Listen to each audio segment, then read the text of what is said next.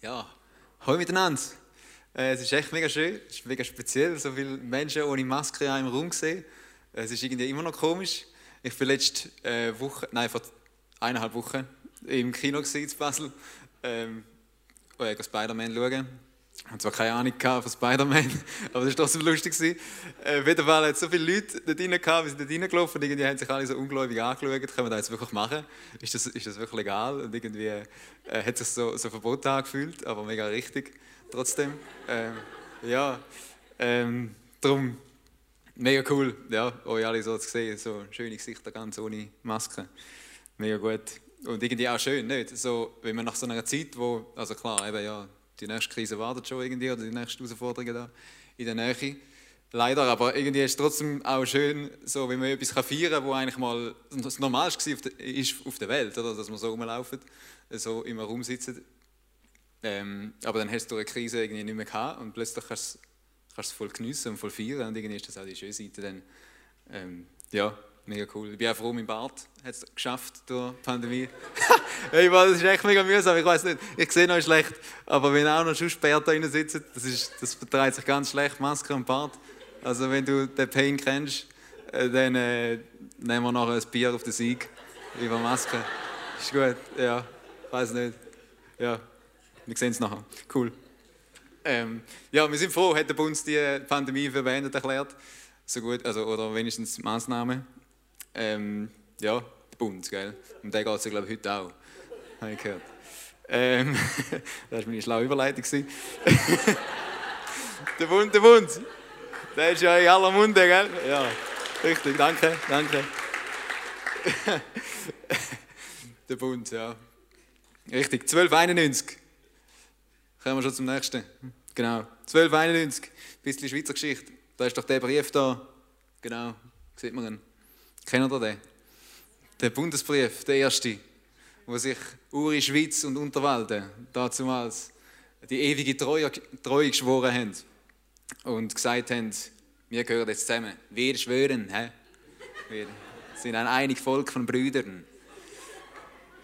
Genau. Die drei, die drei Talschaften haben sich gesagt, wir gehören jetzt zusammen. Und haben äh, den Friedensbund eben geschlossen miteinander. Und der ist immer noch eigentlich Grundstein von unserer Verfassung bis heute. Darum gehören wir zusammen.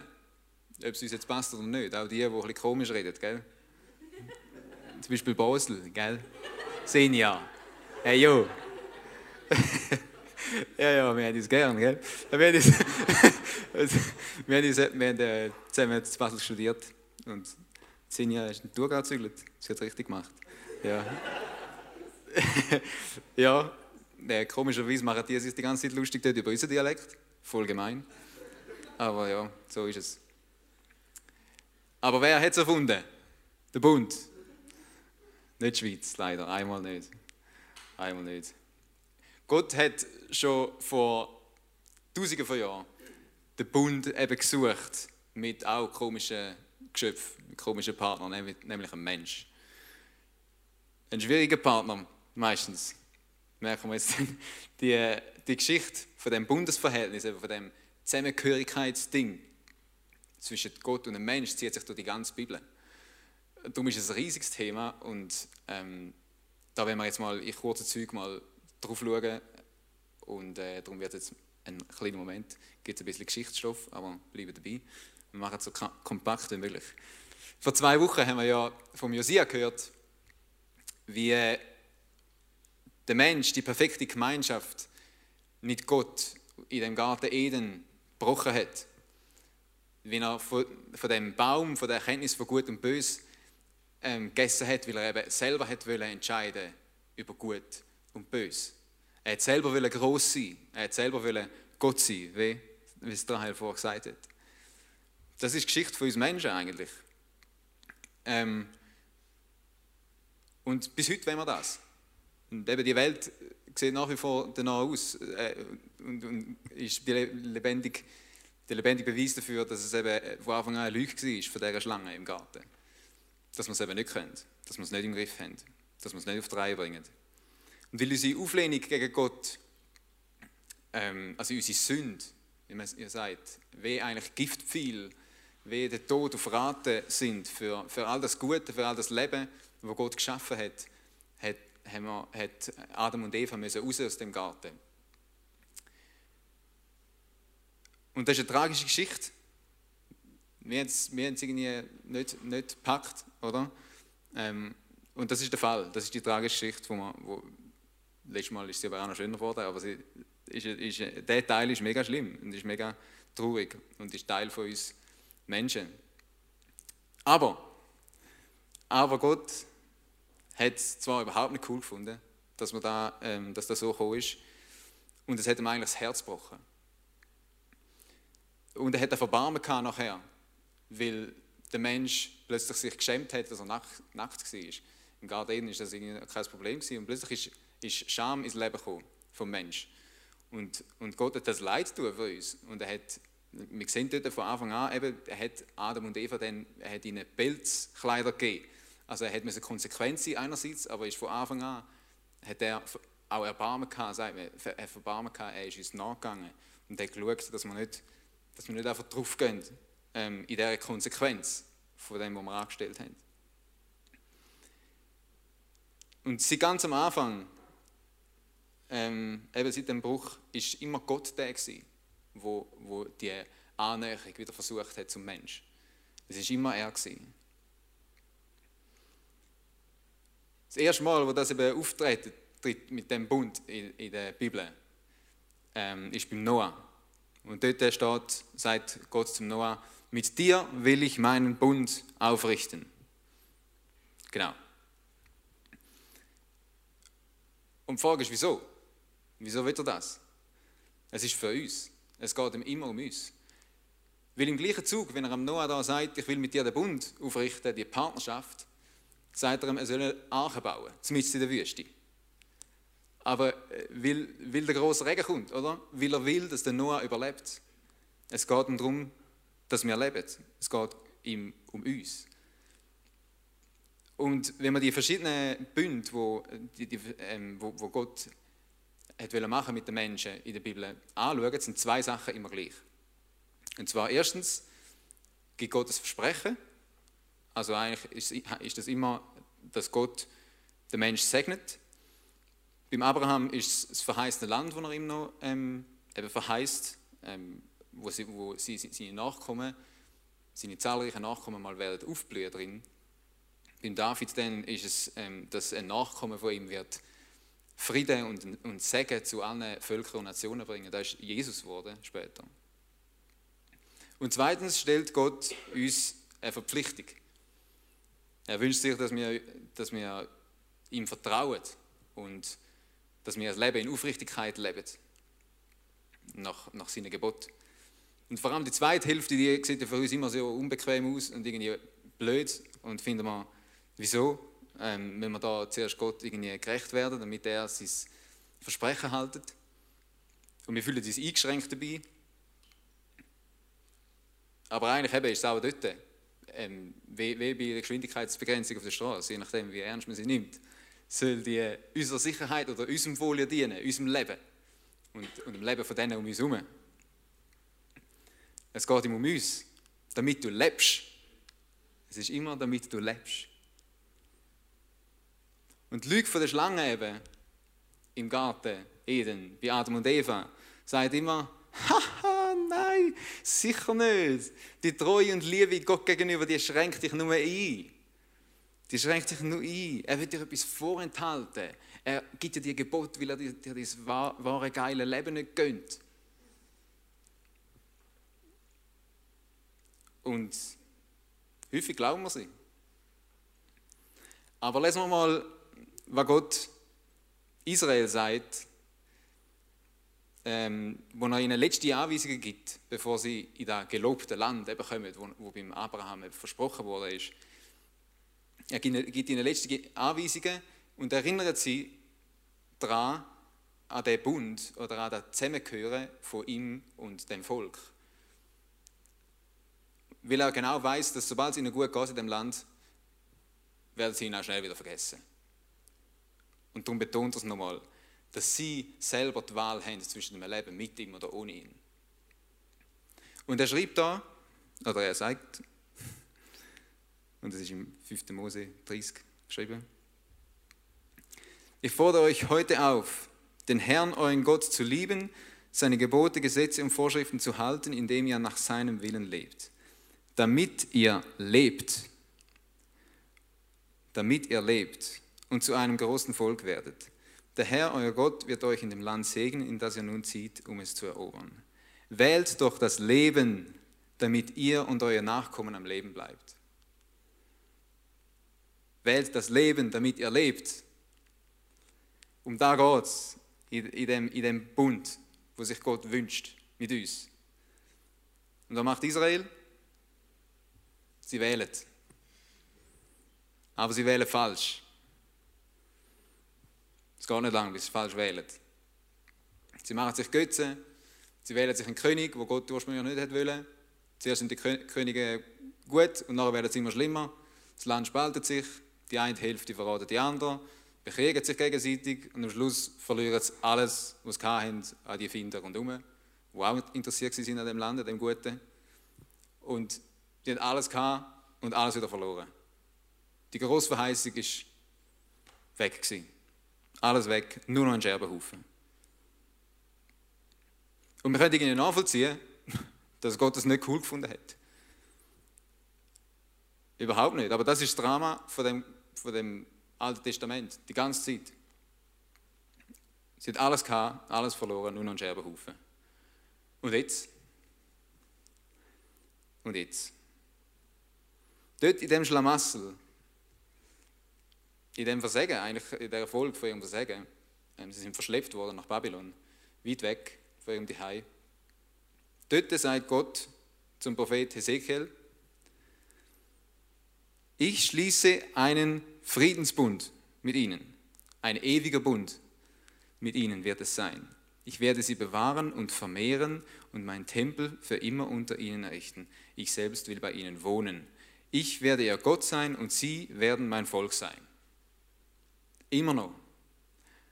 Obwohl sie seine Pläne völlig äh, den Bach abgeschmissen haben. Er wird einen Friedensbund mit ihnen, immer noch. Er kann es nicht lassen. Er kann es nicht lassen, er hört nicht auf. Wie irgendwie in einer ungesunden Beziehung, könnte man meinen, oder? Irgendwie. Aber es geht ihm um uns. Nichts hindert ihn daran, um die Nähe zum Menschen zu suchen. Das ist unser Gott.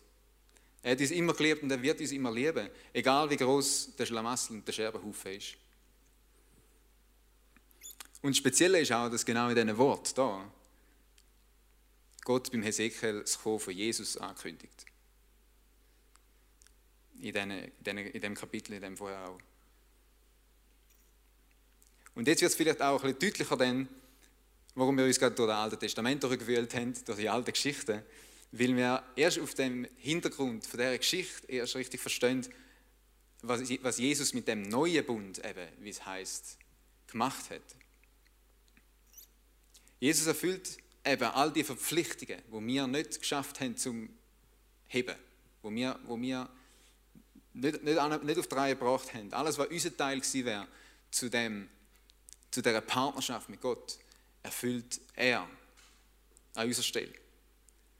Er ist der Einzige, der das Leben gelebt hat, was sich Gott eigentlich immer von uns, gewünscht hat. Er ist der Einzige, wo, wo ein Leben ohne Sünde gelebt hat, ohne, ohne den Tod auf, auf Raten. Aber er ist mit deiner und meiner Sünde schlussendlich trotzdem am Kreuz gestorben. Und hat so die Folge von, uns, von, von, von dem, was wir versagt haben, hat er getragen. Damit du lebst. Damit wir leben. Das ist unser Gott. Er, hat selber mit einem, er ist selber mit einem perfekten Leben in Tod für die Partnerschaft mit uns. Damit wir für immer zu ihm gehören. Er will, dass wir mit ihm zusammen sind. Um jeden Preis. So fest wünscht er sich unsere Liebe und unser Herz.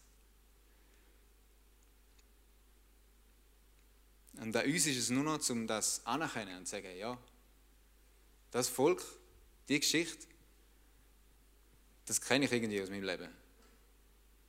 Das Theater. Das bin auch ich immer wieder. Und ich brauche dich. Ich bringe das, nicht, das Leben nicht allein auf die Reihe. Ich kann es nicht selber gut machen, Jesus. Ich brauche deine Gnade. Und dann wenige Stunden eben, bevor Jesus an das Kreuz gegangen ist, hat er seine Jünger in den neuen Bund eingeweiht. Er hat mit ihnen gegessen und anschließend das erste Abendmahl genommen. Und dazu die Wort gewählt. Wie gesagt, kurz vor seinem Tod, darum tönt es auch danach. Im weiteren Verlauf des Essens nahm Jesus Brot, dankte Gott dafür, brach es in Stücke und gab es den Jüngern mit den Worten, Nehmt und esst, das ist mein Leib. Dann nahm er seinen Becher, einen Becher mit Wein, sprach ein Dankgebet, gab ihn den Jüngern und sagte, trinkt alle daraus. Das ist mein Blut, das Blut des neuen Bundes, das für viele zur Vergebung der Sünden vergossen wird.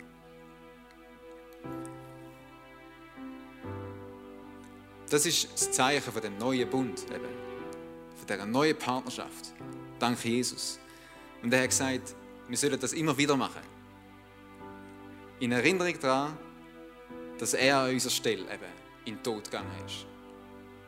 Damit wir trotz unserem Versagen, trotz all unseren Abgründen, das Leben, das ewige Leben mit ihm haben können. Für immer können zu ihm gehören. Und damit wir das nie vergessen, sollen wir immer wieder bewusst annehmen und aufnehmen, eben essen. Die Botschaft vom Evangelium von dem ewigen Frieden, von der, der ewigen Partnerschaft zwischen Mensch und Gott.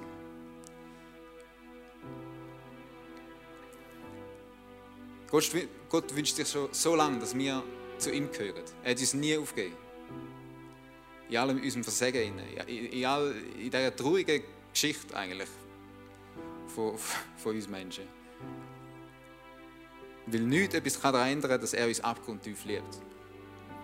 Und ich ich bin so froh das, weil immer wieder entdecke ich Abgründe in mir selber, wo, wo ich denke, bin das wirklich ich? Dass ich, dass ich, mir, ich kann mir Sachen zusammen denken, wo ich wünschte, ich könnte es gar nicht. Und irgendwie doch ist es da und ist, ist so ein, ein, ein, ein Potenzial in mir, wo ich denke, wo kommt das her? Oder was, was, ist, was ist das? Ich, ich will das eigentlich nicht, aber, aber es ist Teil von mir. Und Gott kennt es mindestens so gut wie ich. Und er, er kennt sie uns alle. Und trotzdem will er uns. Trotzdem will er uns. Er kann nicht anders. Er will uns in seinem Team. Er steht mit offenen Armen da. Wie beim verlorenen Sohn, wo Jesus erzählt. Wo der Sohn alles vermasselt hat. Er hat sein Erb frühzeitig mitgenommen und alles verprasst. Nichts mehr gehabt. Nichts mehr gehabt davon. Und getraut sich kaum heim. Und der Vater wartet die Heim mit offenen Armen und rennt ihm entgegen. So ist Gott. Und er sagt, komm, ich hätte dich schon immer wollen. Ich hätte dich schon immer bei mir wollen. Damit du lebst. Damit du lebst. Was ist deine Antwort? Was ist deine Antwort? Wir kommen jetzt in eine Zeit vom Lobpreis. Und Zeit vom Lobpreis heißt Zeit der Antwort. Lobpreis ist eine Antwort. Auf, auf das, wie, wie, auf die Liebe, wo Gott uns mit ihr begegnet.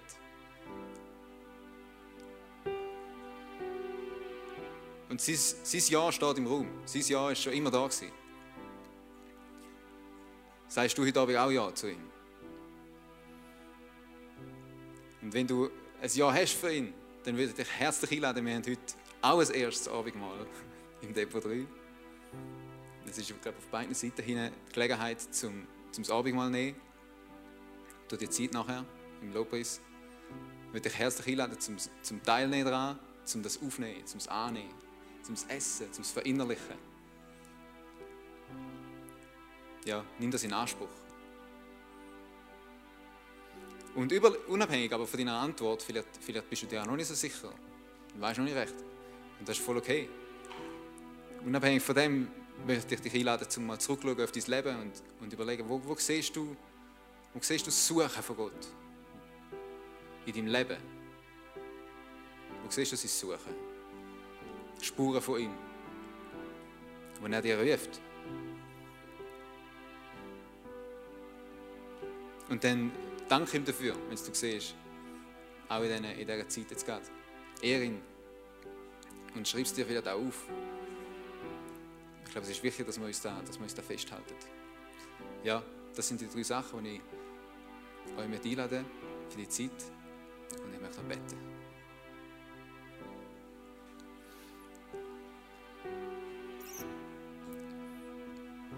Danke, Herr, dass du, dass du uns schon so lange hast wollen. Dass du, dass du schon immer uns hast wollen. Bei dir. Weil du das Leben für uns parat hast. Weil du der bist, der das Leben geschaffen hat, der uns das Leben eingehaucht hat. Und irgendwie häufig, wenn wir, wenn wir nicht recht glauben, dass du der bist, der am besten Bescheid weiß darüber. Obwohl es du gemacht hast. Und ja, ich möchte dich bitten, dass du, dass du uns hilfst zu sehen, wo du uns rufst, wo du uns suchst, wo du wirbst um uns, wo du uns willst nachziehen zu dir.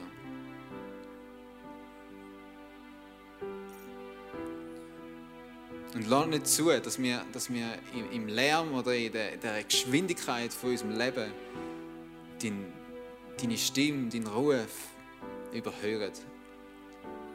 Lass uns, lass uns hören und sensibel sein auf, auf, die, ja, auf deinen Ruf. Danke hast du uns immer geliebt. Und dann kann, kann, kann, kann nichts etwas daran ändern.